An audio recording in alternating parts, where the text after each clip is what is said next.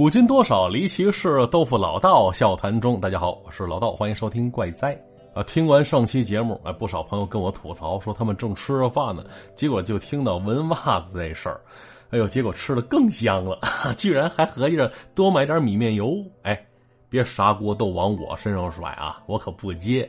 嘿嘿，结果呢，有位朋友叫小薇，哎，跟歌里唱的似的，是个姑娘。肤白貌美，可现如今年逾三十，却一直没找到合适的心意的另一半哎，自己也找过各种原因，总结下来，是因为什么呢？他说是因为味道不对。咱们总说这一样米养百样人，别看你我都是俩眼睛一个鼻子，但内里的性格却大相径庭。那详细到择偶的标准，其实每个人都有自己的想法。而对于小薇来说，对方的味道非常重要。这味道不是品的对方的气质啊。简单来说就是气味，嘿，小薇说了，说一个人的气味能说明很多问题。浅显一点的说，这人抽不抽烟，哎，平时吃不吃大蒜，喜不喜欢干净，这些提鼻子一闻都能了解个大概。而具体到选择人生伴侣这件事儿，这小薇总想找个闻起来让她有安全感的男人。我说，你属狗的呀？他说是，啊，难怪啊，嗅觉如此灵敏。其实。这也是他与生俱来的一种天赋吧啊！比方说，坐在屋子里，只要开着窗户，闻闻外边的味道，就能知道外边有没有下雨。其实这事儿，据我了解，一般人都能做到。可如果这功夫外边还没下雨呢，经他鼻子一闻，能告诉我出门要不要带伞，跟个天气预报似的。这鼻子我也只在小薇这儿听说过。而对于这姑娘来说，味道绝不仅限于预报个天气而已。更多的呀，是能让他从嗅觉这个维度了解每天都要接触的那些人。比方说，他们领导，哎，是个地中海，每天支着一嘴黄牙，在例会上是口若悬河。这领导在小薇闻起来，那就是跟地沟油似的，不光油腻，还很恶心哈。还有人事处那几个鼻子眼冲天的家伙，攀援附会，闻起来也是让人频频作呕。人说这用不着闻味儿吧？看那德行，也能品出那些人的成色呀。这么说也没错，可在小薇看来，那些遇到的人，每个人的味道都不一样啊。有些熟悉的都不用看见对方，隔扇门都能知道那边那人是谁。由此可见，这小薇也算是个嗅觉敏锐之人吧。可我拿这个看法跟他说，他却告诉我了一个不一样的看法。他说，每个人的味道啊，闻起来好像都跟自己身体情况，甚至饮食喜好有关系。可有这么一次，他遇到一件事儿，让他感觉这里边啊，好像还有很多说不清道不明的关系存在。比方说，他闻到过已死之人的味道。哎，听到这话啊，我也愣住了。已死之人的味道，让我想起了之前一部电视剧了，叫《行尸走肉》，那不就是腐烂的味道吗？啊，小薇听完是摆了摆手，说起了一件发生在他曾经老东家的事儿。话说。那是一家规模不小的公司，小薇任职其中一个部门，看上去这个职位是庞然大物当中一个微不足道的环节，可每天上班工作，依然很累呀。啊，想当初还没有“九九六”这个词儿呢，他们就已经习惯了“九九六”的工作状态了。每天上下班住的都是东南西北满城都有，可每逢上班的时候，你看吧，那四通八达的地铁、公交会满载着这些年轻又疲惫的人们来到这个地处偏僻却挤着好几个大型公司的地方。小薇说了，说这里的年轻人薪水可都不低，可生活状态却不是看上去那么舒服啊。啊，比方说吧，就在他转正那天，部门一位老同事、老前辈竟然去世了。问及原因，上边老大三缄其口，只说身体不好。而同事之间传言说他是过劳死，上边害怕影响不好，所以赔了家属不少钱，封了他们的嘴了。这事儿就大事化小，小事化无了。而要说小薇对这位老前辈印象还挺深的，他那工位啊正挨着那位前辈旁边刚来这上班的时候，老大也嘱咐那位前辈带着点小薇。小薇说了。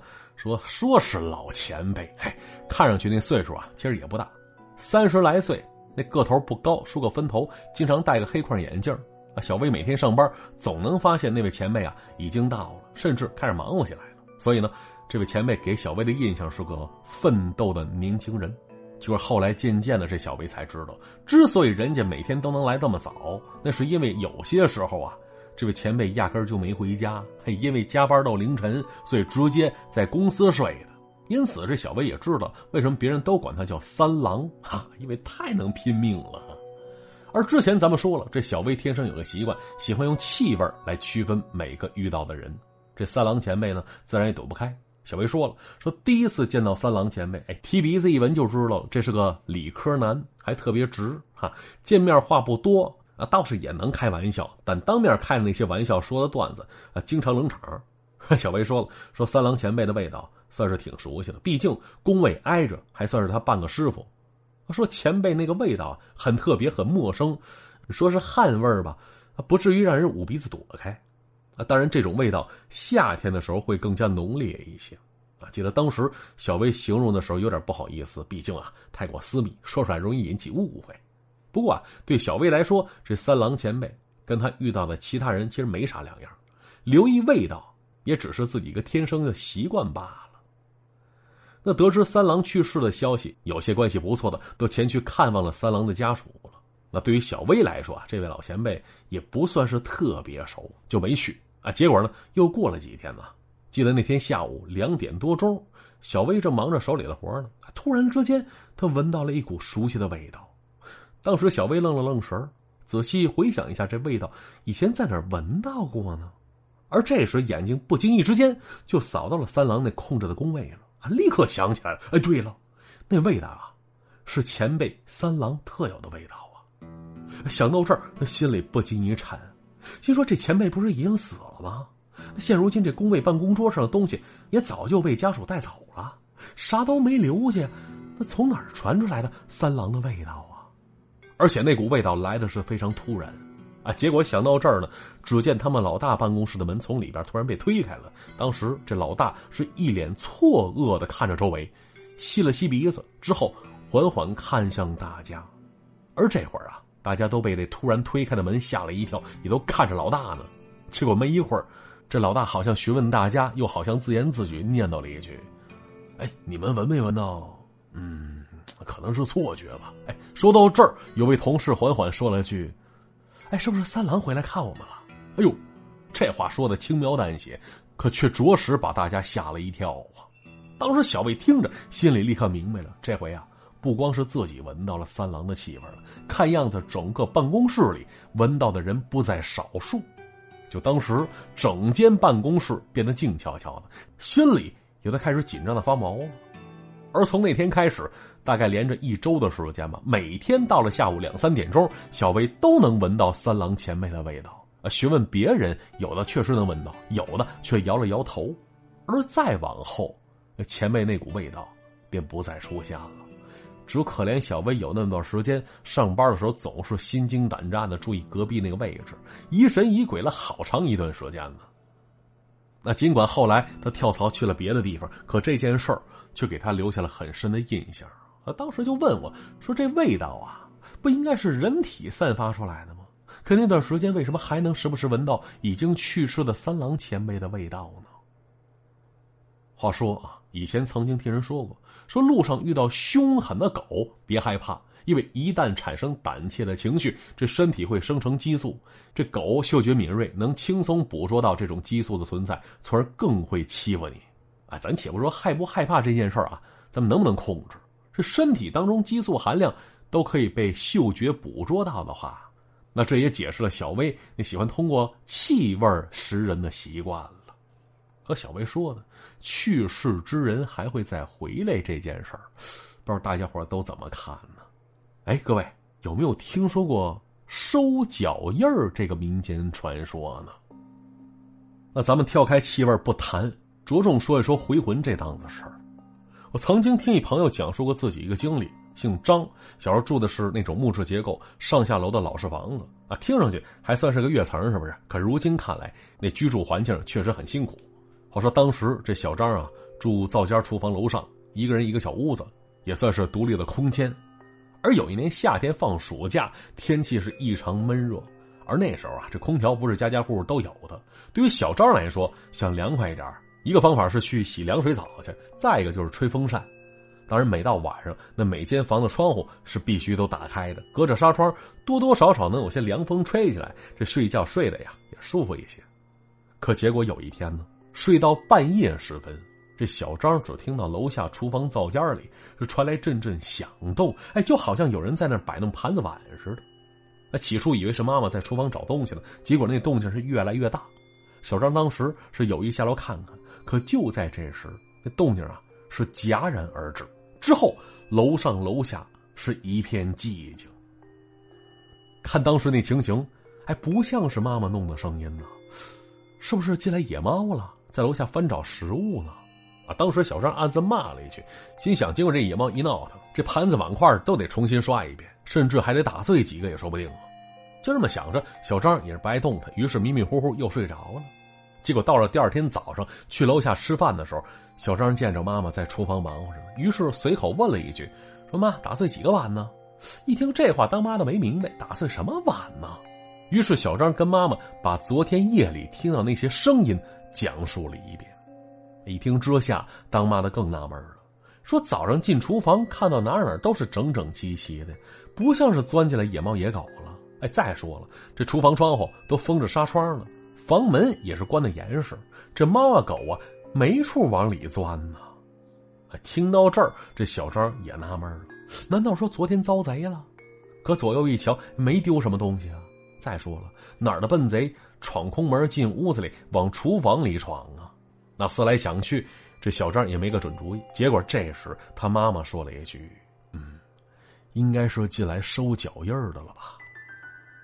哎，这小张一听没明白，问了一句：“什么什么脚印谁收脚印收那东西干嘛怎么收啊？”而当时这当妈的怕吓着孩子，赶紧摆了摆手，也没跟他多做解释。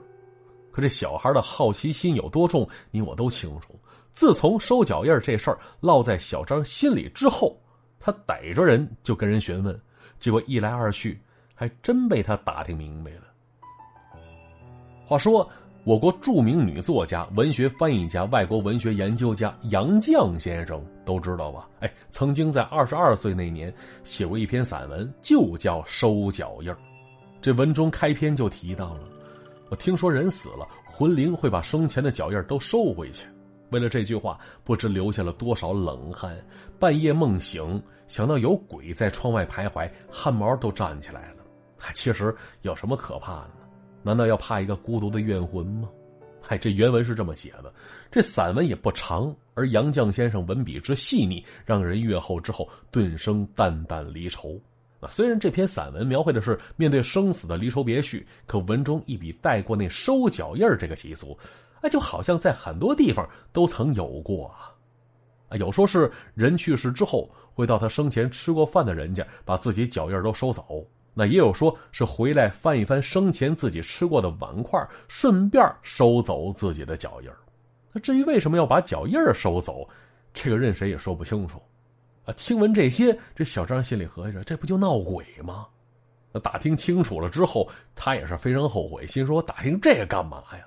不知道的话，不至于这么害怕啊。”于是自打那开始，有那么一段时间，晚上睡觉的时候总是一惊一乍的。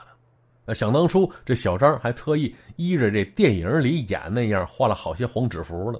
那黄纸就是偷家里的烧纸，上面那图案呢也是照猫画虎，拿红色水彩笔来描画的。哼，好不好使咱不清楚。哎，反倒是之后啊，也没再听到楼下再次出现那天晚上的动静。所以说，这收脚印儿大致来看，应该跟回魂回煞的说法很相似。可据说啊，有些地方。家大人骂自家淘气的孩子乱跑，说什么跑什么跑啊，收脚印去啊。听上去这句骂人的话跟那个赶着投胎去啊，哎，有异曲同工之意。可这收脚印儿这么说来，难道还有活人去收的吗？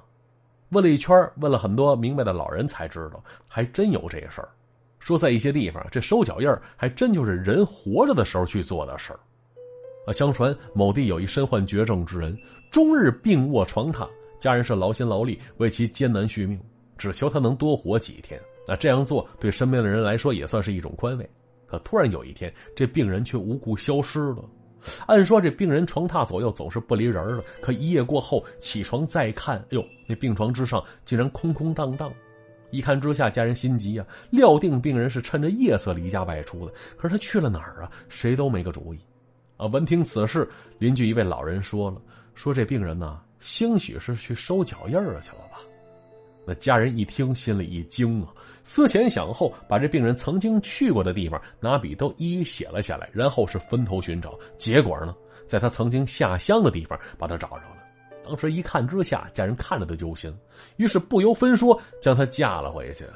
啊，可怜那个病人回来路上是一直嚎啕大哭，心中满是无奈跟遗憾，想来应该是那边的脚印没收全乎吧。啊，结果回到家之后便一命呜呼了。所以那位老人说：“说这活人将死，有些啊确实会鬼使神差，把曾经到过地方再走一圈，就好像将当初留下的脚印都收回来似的，然后呢再回家等死去。”那听到这事儿之后啊。我立刻想起了曾经一个不算熟悉的老邻居了。这事儿发生在我小时候，家邻居一位老人。哎，其实说是老人，那是因为以我当初的年纪和角度来看，像岁数挺大似的。而现如今回忆起来，其实那位啊也就五十来岁，别人都管他叫老刘。要说老刘，刀条脸儿，身材比较瘦啊，皮肤黝黑，总是戴着一副眼镜，看起来像是个文化人似的。可实际上，认识他的人都知道。这家伙是一天书都没读过，平时是给人修鞋谋生，啊，结果呢，突然有一天，这老刘竟然不见了，啊，家人说说那天老刘在家做饭呢，菜都切好了，说是家里没酱油了，要出去买去，结果一去之下，竟然没再回来，当时家人跟着着急呀，四处寻找，却一点消息都没有，就这样又过了好几天，家里也报了案了，登了寻人了，可这老刘跟人间蒸发了似的，就这么凭空消失了。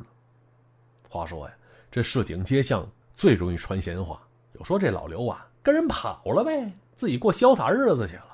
还有人说是被人拐了，估计啊掏干净了肚子里那些东西，卖了之后就弃尸荒野了。啊，听起来也是特别瘆人。啊，总之这些靠谱的、不靠谱的猜测传的到处都是，可苦了老刘家的孩子了，被同龄人是指指点点呢。啊，当时听大人说，说这老刘啊也是苦了一辈子。每天摆弄那些臭鞋赚些小钱贴补家用，可辛苦养大的这些儿女却一个不省心，隔三差五就吵吵闹闹，都不是老实孩子。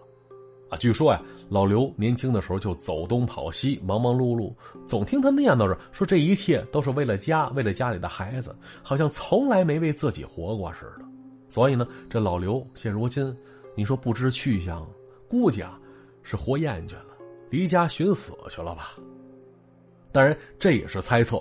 那到底如何？这活要见人，死要见尸的。就这样，又过了仨月时间，老刘这一天竟然突然回来了。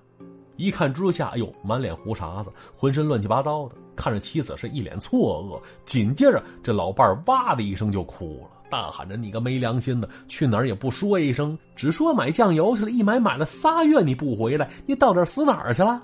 啊！当时老刘看着妻子，看着仨月没见的孩子，跟这个家，却只说了一句：“说收脚印儿去了。”哎，当时啊，这话没人明白，老伴儿也是听得一愣，说：“你个修鞋定长的，收什么大件儿去了？老老实实把日子过踏实，比什么不强啊？”那之后，这老刘就没再说过话，啊，不管妻子孩子怎么问，老刘是一声不吭。结果有这么一天。临睡之时，老刘跟妻子说了：“说家里那些积蓄该如何如何分配，而自己死了之后要葬在老家爹妈坟旁边。”这几句话不长，但是都跟临终遗言似的，听得媳妇是一头雾水。可是再问老刘，他又不说话了。那就这样，又过了三天时间，老刘是无疾而终啊。发送的时候，这老刘媳妇跟请来的执事将这事儿讲了一遍，人家一听就明白了，说老刘那次离家呀，那是收脚印儿去了，估计啊，他去的都是曾经到过的地方，而如今想来，那仨月时间，也算是他一辈子唯一一次为自己而活着的三个月呀。好了，故事就先讲到这里，接下来看一下往期的留言板。HZR 一他说了：“说我一朋友不仅爱闻袜子，还爱闻自己内裤。嘿，我也不懂这什么骚操作呀。嘿，朋友，有人说你是无中生有，说是你朋友，其实就是你自己，对不对？嘿，当然我是相信你的呀，我相信这确实是你朋友的习惯。可你朋友当着你面又闻袜子又闻内裤的，你可得多留神啊！看来他跟你有点不见外呀。呃，到钢铁粉说了，说我就能闻到自己的气味有时候不太好闻，不太敢接近别人，怕别人闻到那股味道。要说每个女人那几天是不是都跟我一样啊？哎，这我没有发言权啊，毕竟没有经历过，所以我盲猜一下，就那几天是不是有一股血腥味啊？离得太近，还以为你杀人了呢。哈，哎呦，要说女人真不容易，你们啊，一个个都是最牛的战士，辛苦了。七月流火说了说，听老道讲故事的时候啊，不管可不可怕，最后这个互动真是 nice 啊。有时候前面听得非常压抑，后边互动直接就舒坦了。嘿，其实我也是这个意思。嘿嘿，故事听得害怕，互动一下放松一下，还能听到很多福利，比方说省钱小助手。现如今还有没添加的吗？那现在是四月份，再过俩月六幺八就要到了，到那时候大家大买特买，同时可千万别忘了用一用省钱神器。在打折的基础上再省他一笔，操作也非常简单。微信添加幺三二六零四六幺三二九幺三二六零四六幺三二九，成功添加之后，按照步骤进行操作，你会发现商品商家都不变，变的只有价钱，实打实便宜了。而且这款神器，甭管是京东、天猫、淘宝还是拼多多，都可以使用。记住，微信添加幺三二六零四六幺三二九幺三二六零四六幺三二九，感谢各位支持。好，留言就先看到这里啊。最后再提醒一下大家伙儿我的个人微信是主播老道四个字的拼音首字母再加上五二幺，也就是 zbld 五二幺啊，添加成功就可以跟我实时互动了。好，今天节目就到这里，我们下期再见，拜拜。